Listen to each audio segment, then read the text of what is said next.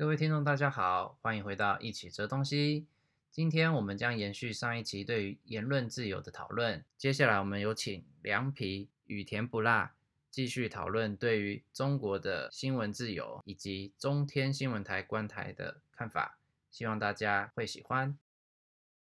其实也蛮能扣合中国这边的。其实原来大家也就是潜在的会有这种潜移默化的想法，就是说其实媒体的监督功能，包括我记得我小的时候。我们的地方电视台每天都在报道，就是说这个城市里面哪边的市政没有做好啊，或者说哪边的可能井盖啊，或者哪边的垃圾没有及时处理。在我当时看来，这些都是很鸡毛蒜皮的小事嘛。但是我回过头去想，就是说当时地方的电视台，它每天盯着这个，其实是有巨大意义的。就说它其实是客观上去履行了一个。对市政、对本地市政的一个监督，因为尤其我觉得这种在中国这种体制下，就是说它是一个垂直的体制，而且是一个相对而言比较权力比较集中在中央的体制。对于这样一个体制来说，当时的地方媒体去做这样一件事，其实是相当难能可贵的。当然，现在可能这个东西是没有了。然后还有一个变化就是说。当然，在我非常小的时候，可能大概十几年前、二十年前的时候，我记得当时在中国的调查记者是相对非常多的，然后甚至可能会有一些，因为我当时会经常读一些就是什么儿童文学之类的东西，它会有一些涉及到儿童的这种纪实或者调查报告。当时其实做的，我觉得还是现在回想起来还是蛮用心的。但是最近这几年，你越来越发现，就是你很难在。呃，网上的文章或者新闻，呃，媒体的文章上找到这种比较有深度的调查报告或者之类的东西，这个转折，我觉得。有一个事件，其实我觉得蛮，今天看来是蛮可惜的，就是当时因为在一一二年的时候，中国开始有大家开始认识到这个空气污染对我们身体的影响其实非常严重，因为我们开始去测这个 PM 二点五啊之类的这些数值嘛。然后当时大概在一二年还是一三年，当然我可能记得不是特别准确，就是有一个记者叫柴静，他以前是央视的记者嘛，他就出了一个群领之下，他出了一个纪录片，其实就是去想要追问一个问题。他那个纪录片想要追问问题，就是说这个雾霾它的这个污染到底是从哪边来的？然后这个片子被放出来之后，网上出现了铺天盖地对他批判的声音，因为大家被另外一个问题牵制了，就是说有人觉得说他在整个的纪录片里面。呃，所表达的观点就是说，中国不需要发展工业，然后我们必须要用抑制工业为代价去抑制这个污染。那这个就激起了很多现在看来就叫工业党，或者说对中国这种走这个工业之路比较抱有极大热情的人的批判。就大家觉得说，你其实就是为了要牺牲我们的发展，然后去换这个所谓的空气。质量的提高或者之类，这个问题就被引向另外一个问题了。然后网上就由这个问题开始对他有一个相当激烈的批判。但是后来我们发现是实际情况是说，他做的事情，他提的问题只是一个大家都很想知道的问题，就是说这个雾霾到底是从哪里来的？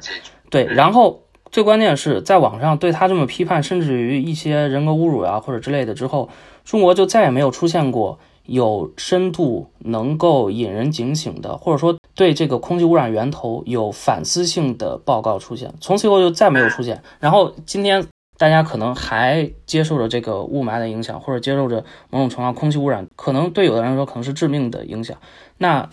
大家失去了这个反思的机会。然后我们今天仍然是没有人知道这个雾霾到底从哪来，但是你每天都经受着它。其实这个是一个比较吊诡的事件。然后这个事件。我自己觉得是一个相当大的一个转折，就从那个以后，就是这个新闻记者、调查记者在中国彻底就是你几乎是没有市场了。然后，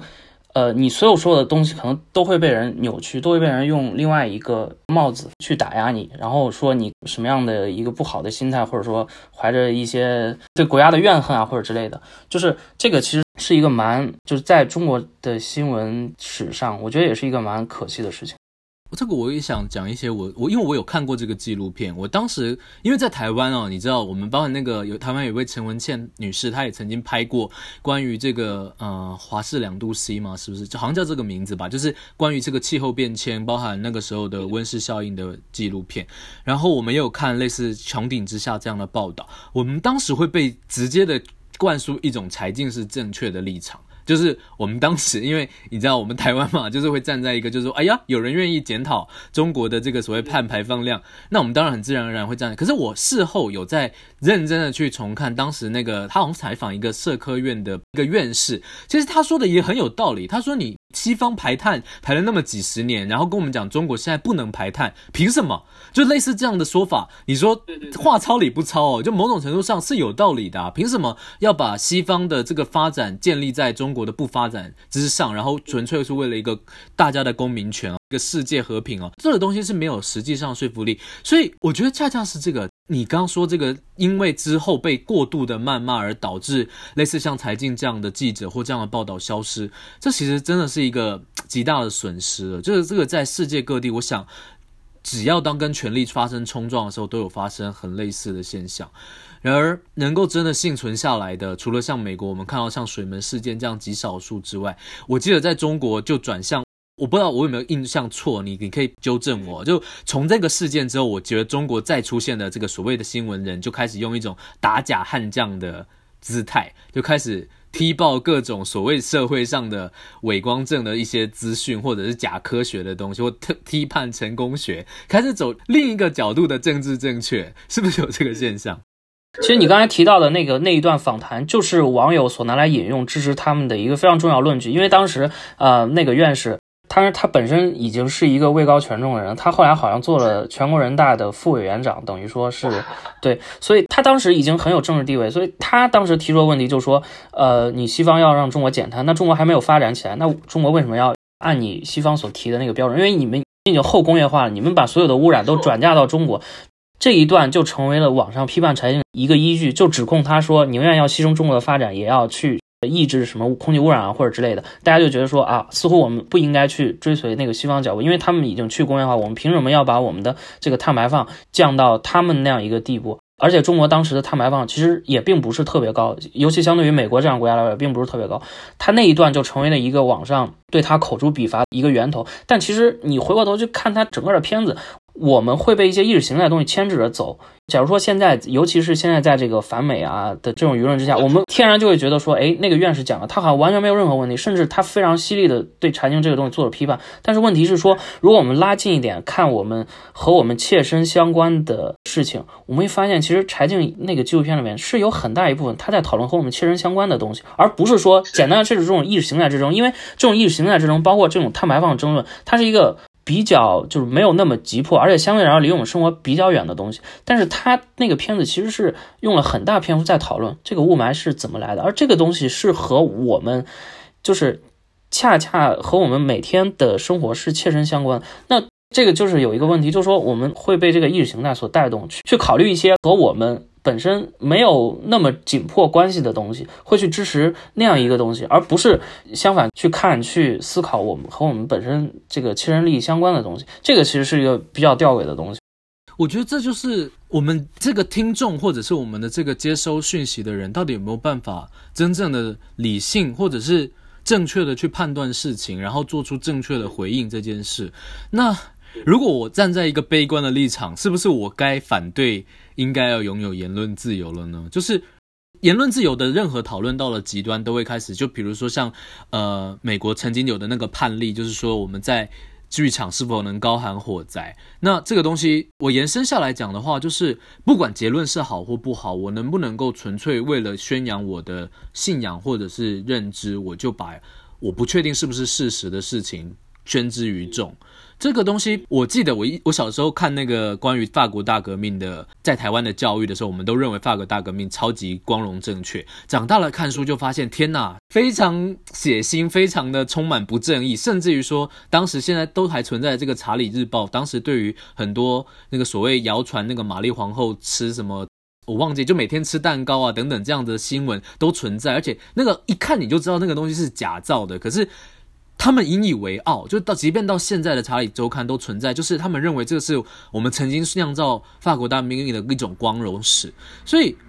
人类似乎我们一直没有办法真正客观或者是理性的去判断言论哦。那尤其当我们今天在捍卫所谓百分之百言论自由的时候，我自己其实有时候也会很紧张，就是说，比如说，我们是否要捍卫三 K 党的言论自由呢？我们是否能捍卫纳粹党的言论自由呢？或者我们就单纯捍卫白人至上类似这样子的言论自由的时候，我自己会有一点动摇。我只能告诉我自己的是，也许。存在着这样子的言论是有它必要性，是因为我看过一句话，我很喜欢。他说，当极端的言论消失的时候，较不极端的言论就显得极端；而当较不极极端的言论也消失的时候，中立的言论就显得偏激；而当中立的言论也消失了以后，稍微偏向你的言论就显得不够偏向你哦。就类似这样的一段话，它其实就在提醒我们。言论的光谱存在有它的必要性，而真正下判断的是每个个人，就是我们每个人能不能够在这个时代真的保存着一个中立或客观去解读媒体。如果当今我们对人丧失了这样的信心的时候，好像就必须要透过政府或者透过一个外在强制力来做这样的事。嗯，只是我认为在台湾，我还是想说，我认为在台湾，我们经过了这样的历史，跟我们这样的一个成长以后，实在是不应该再回到一个对人类这么不相信的状态。我觉得你这个立场其实是说，把对言论或者对某种言论到底对我们最终是会呃符合我们利益，还是说会伤害我们利益？你把这个交给个人，交给他的理性，交给他的判断力去判断。我觉得你是把它最终寄望在每个个人他有理性的判断之上。但其实我觉得政府他的一个出发点是说，我觉得他甚至没有，就是他其实是把这个问题剥除出这个言论自由的范围内，因为他觉得说，呃，那我们现在面临着这样一个威胁，他有可能随时要消灭我们。它对我们存在构成了基本的威胁。那么在这个时候，嗯，也许就是这种言论，它那边所释放出来言论，不管是，当然，如果你把它理解成一个言论自由的范围内，也许会有你这样的疑惑，就是说这个言论的边界在哪里？我们应该允许哪些言论被，甚至于说和我们敌对的言论。被聆听、被传播、被在我们这个地方去讨论，这个是一个问题。就是说，这个前提是说，我们把所有的问题都集中在这个言论自由的范围内，然后我们去思考哪些言论啊、呃、是可以被容许，然后我们边界是哪里，言论自由的边界是哪里。但是，我觉得作为一个政治实体，作为一个政治的角度去看这个问题的话，他可能会觉得某一些言论，如果你要颠覆我的话，那就被排除出这个言论自由的范围内了。就是说，它不仅仅。被理解成为一种言论，而它被理解成为一种政治行动。它一旦被理解成为一种政治行动的言论出现的时候，那我就有理由以对待敌国的政治行动那样去剥夺你、去封禁你。我觉得他是这样一个想法，就是说他已经没有把言论单单只看成是一种言论，而他把这个言论看成是一种一种政治行动。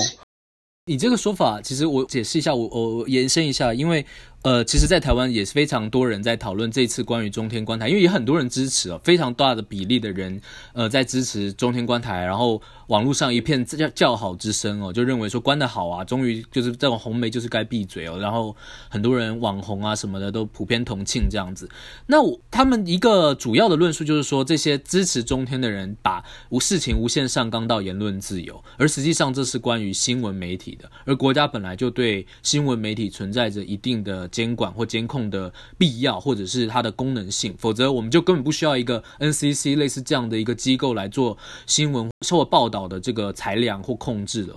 那这个其实我是非常认同的，只是在于说我们今天裁量跟控制的标准到哪里这个问题，也许也值得大家去思考，就是。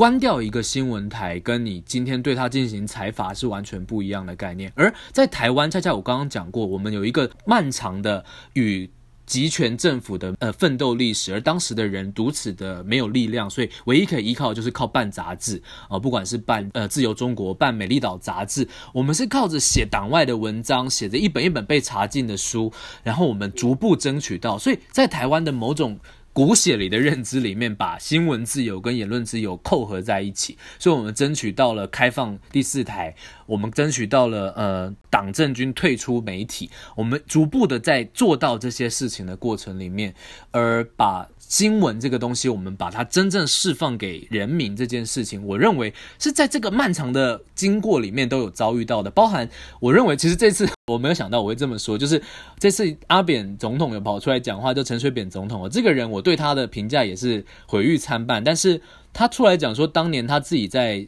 第二次争取连任的时候，因为被 TVBS 非常长期的报道跟攻击，认为他有贪污，认为他家庭非常出了很多问题，可他仍然说他最后恪守了那条线，没有关掉 TVBS。就是我认为这是一个在台湾应该存在的一个共识性的底线，而这个底线是老一辈的那个所谓经历过抗争的年代的政治人，或者被抗争的政治人都引以为戒的那条红线。可是，在这个新世代，这个由年轻人主导的这个世代，好像这条红线被抹去了，是大家不再在乎这个历史吗？还是说我们真的已经迈向一个网络化更造进的时代？我们应该向这个东西靠拢呢？你觉得呢？就像我刚才说的，其实这个网络时代，我觉得每个国家的政府都会对这个网络时代有很强的担忧。那我觉得，如果从一个政府的立场上来说，如果他不相信、他不信任每个人的自由判断的话，那他就会有这样类似像刚才所说的关台啊之类的行动，就是说他没有选择不去信任每个人在这个网络时代对自己接收到的东西做自主的判断这样一个能力。所以这个其实。呃，转过头来说，又是另外一个问题，就是说政府对于民众在这个新闻自由时代，他和民众的关系是怎么去认知的？我觉得这个也是完全不一样的。我们对比像英国这种言论环境来说，其实这个是一个很大差异，就是说它有非常多的小报，然后它这个传统是非常长的。如果我们去回溯的话，我会想起一件事情，就是卢梭当时他在一七六六年。就来到英国这边，在这个大卫休谟邀请下，就来到英国这边。然后他当时，因为当时法国是一个比较中央集权、君主制的国家嘛，所以法国的言论自由是没有英国宽松的。那卢梭到这边之后，因为他本身就有一些这个被迫害妄想症嘛，他有一些这个精神方面的问题。那当时他跟休谟闹翻了，对对对，他后来跟休谟闹翻了。但当时他在英国的时候，他特别不适应，就是说英国的小报在每天不停的写他，写他各种绯闻轶事啊，写他各种花边新闻，就是。他因为他在法国，他在巴黎长期生活，没有经受过这种被媒体这个摧残的这种历史，所以他到了英国之后，他的那个病情就被放大了。因为他觉得是说，他跟休谟当时吵架一个很重要原因就是说，他觉得休谟是休谟去受益那些小报的媒体去这样写他的，但其实，在英国这个言论环境下。这种事情几乎是不会发生，因为对你不用像他这样一个名人，在当时你不用别人受益去写某些东西，这个小报这个花边新闻就会自动在英国这个媒体环境之下出来。所以我们也可以看到，其实它是有一个非常长的一个，就是这个言论自由的真正就是可以说接近于比较纯粹的言论自由历史。那么他把言论最后的裁决权，比如说同样一个新闻，可能太阳报写出来和这个每日邮报、电讯报写出来完全不一样。那么他把这个裁量最终。去交给个人，交给普通人，而普通人在这种，它是一个几百年的新闻自由的政治的实践。那在这种实践中，普通人已经，我觉得他们已经有相当长时间的训练或者免疫，对这种呃哪些是假新闻，哪些可能是对我的利益有所损害的新闻，他有一个基本的判断。但是我们如果回到，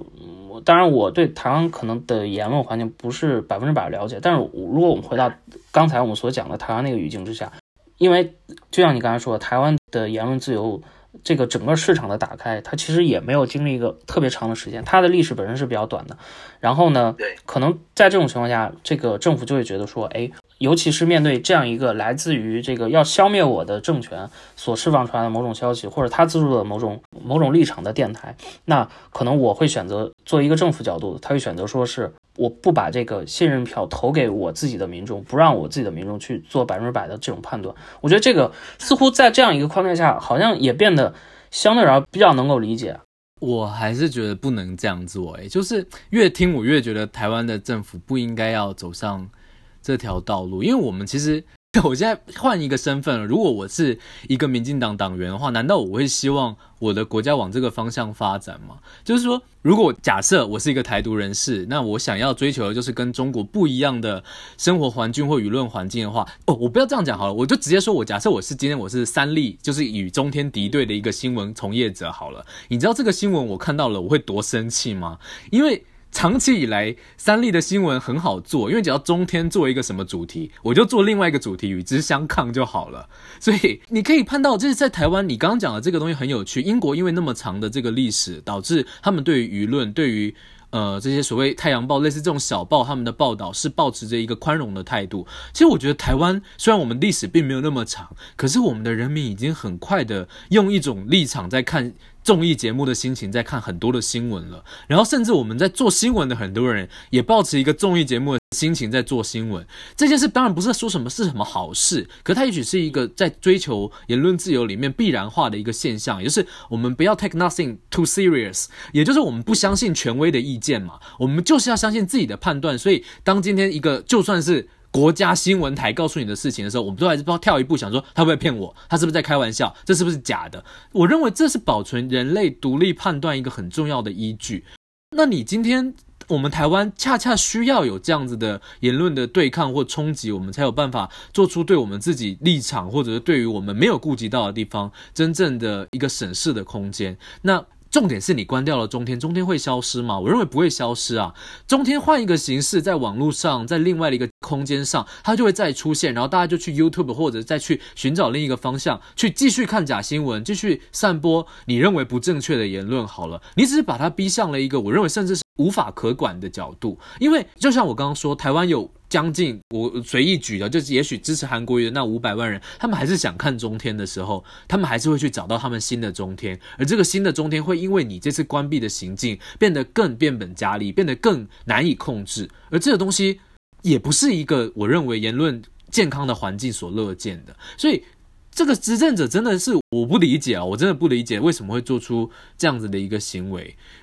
他有在某种意义上，我觉得他是把，确实是就像你刚才说，或者说他把自己看成一个某种意义上民众的一个，你说好听一点就是守护者或者之类的，但是如果说不好听一点，其实就是，嗯，他像一个这个家长制下的父母一样，家长制对对对对。就像一个家长之下父母一样，就是说我来帮你选择哪些啊、你应该看哪些，你不应该看哪些，对你好，哪些不应该，呃，对你不好。然后就像你刚才讲的，就是说，如果从一个长线的角度，我们会说，其实恰恰就是在这种不同的新闻、不同的新闻来源、不同的意见的这种这个争论之中，民众才能逐渐衍生出一套怎么样甄别、怎么样选择、怎么样自己去判断这个新闻的这样一种能力。反倒是说你在呃，通过这种封禁啊，通过这种关台啊，这种可能短时间内可能能够应付某些危机，但是如果从一个很长的时间段来看，这个最终其实还是会对民众接受新闻、选择新闻的这种能力产生一个，我觉得是一种损害。我觉得这个东西是。尤其你刚刚讲到那个狗仔，让我想到这件事情。其实媒体也不是什么好人，我们也不需要把新闻人或新闻就讲到一个无限崇高或伟大的位置。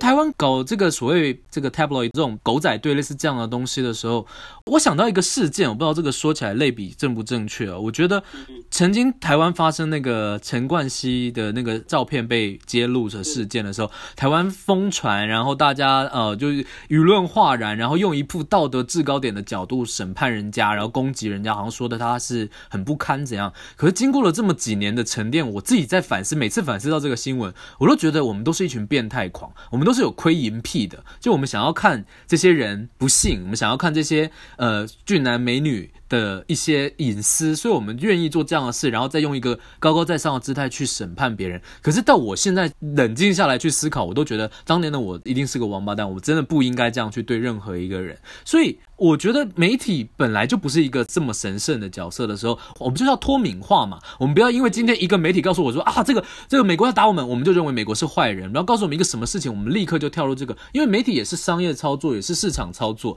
跟政治是一样的，政治也是同样的一个结构。而我认为自由的世界就是我们可以在。这些众多的资讯里面截取我们愿意相信的，而如果你是一个尽责的自由人，你就会努力的去验证这些东西到底正不正确。所以我认为台湾现在走这样这条路是让我觉得蛮蛮遗憾，但是我并没有那么悲观了，因为我觉得就像我讲的，它其实进不了什么，只是这个做法很傻，因为它到最后它造成的只是一个很不。正当的一个颠簸而已，它可能会在未来的几年把台湾带往一个我认为言论上或者是大家的冲突上更高、更激烈的一个状态，可是它终将会弭平。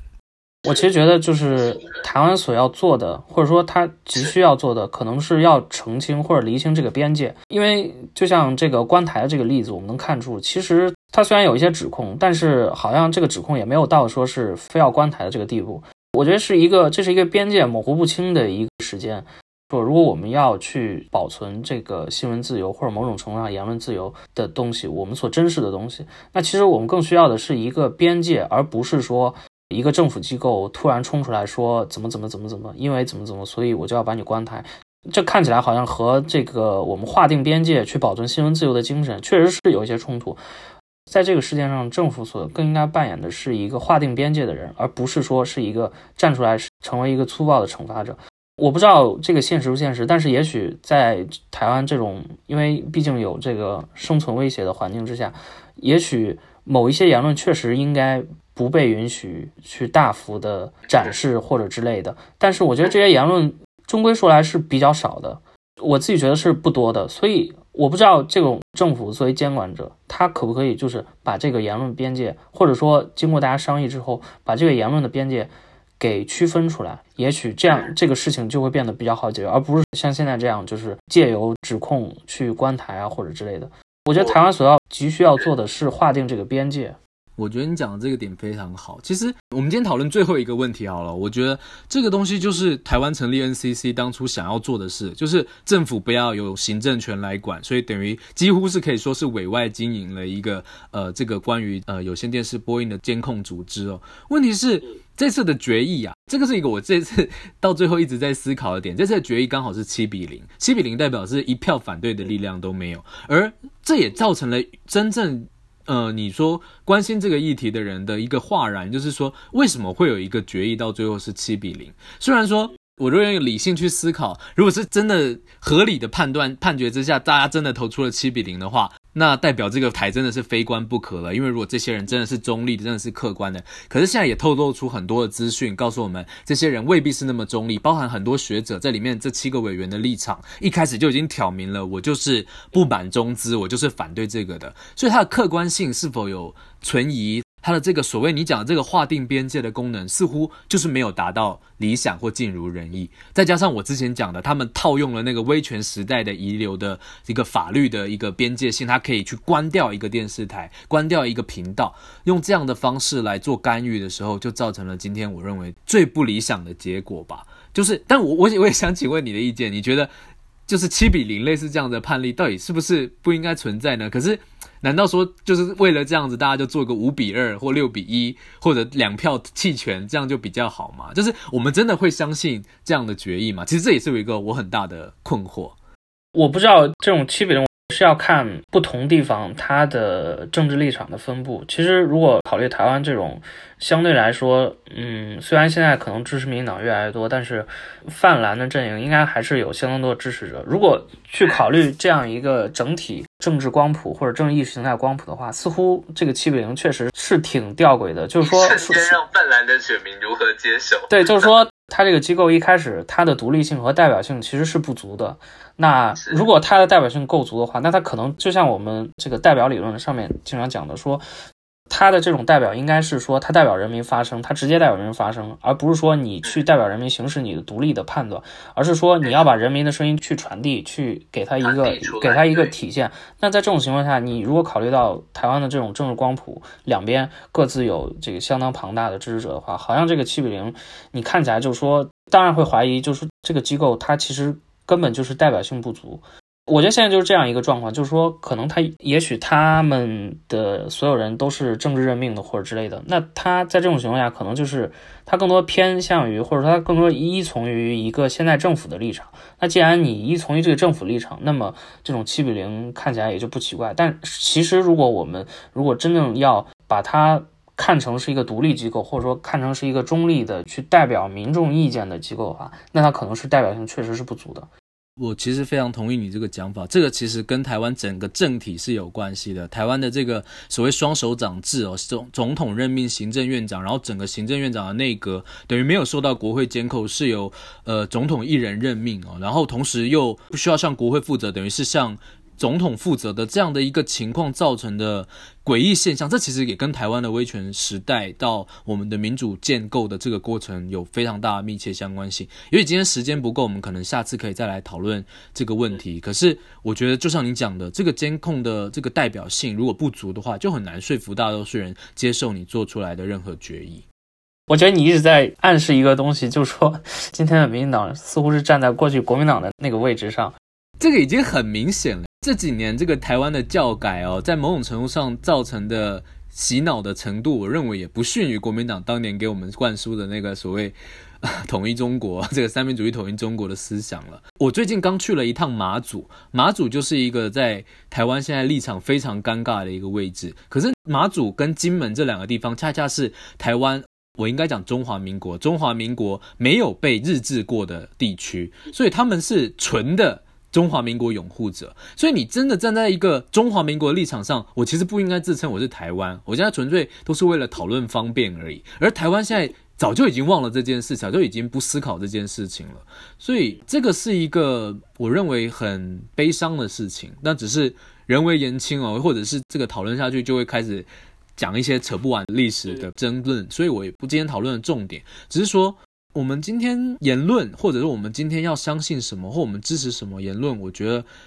前几天台湾发生了那个针对这件事，还有一个关于近期要进口那个美国莱克做有有瘦肉精的猪的这个事情，上街游行，结果上街游行的人很少，这也是让很多支持这个立场，或者是支持所谓新闻自由、言论自由的人感到。很悲叹，然后同时也让相对阵营的人感到额手称庆哦，就是觉得说，哎，你们这些已经不成为一个你知道反抗的声音的。我站在一个我觉得我自认还是一个知识分子的立场，我觉得这是很悲哀的一件事情。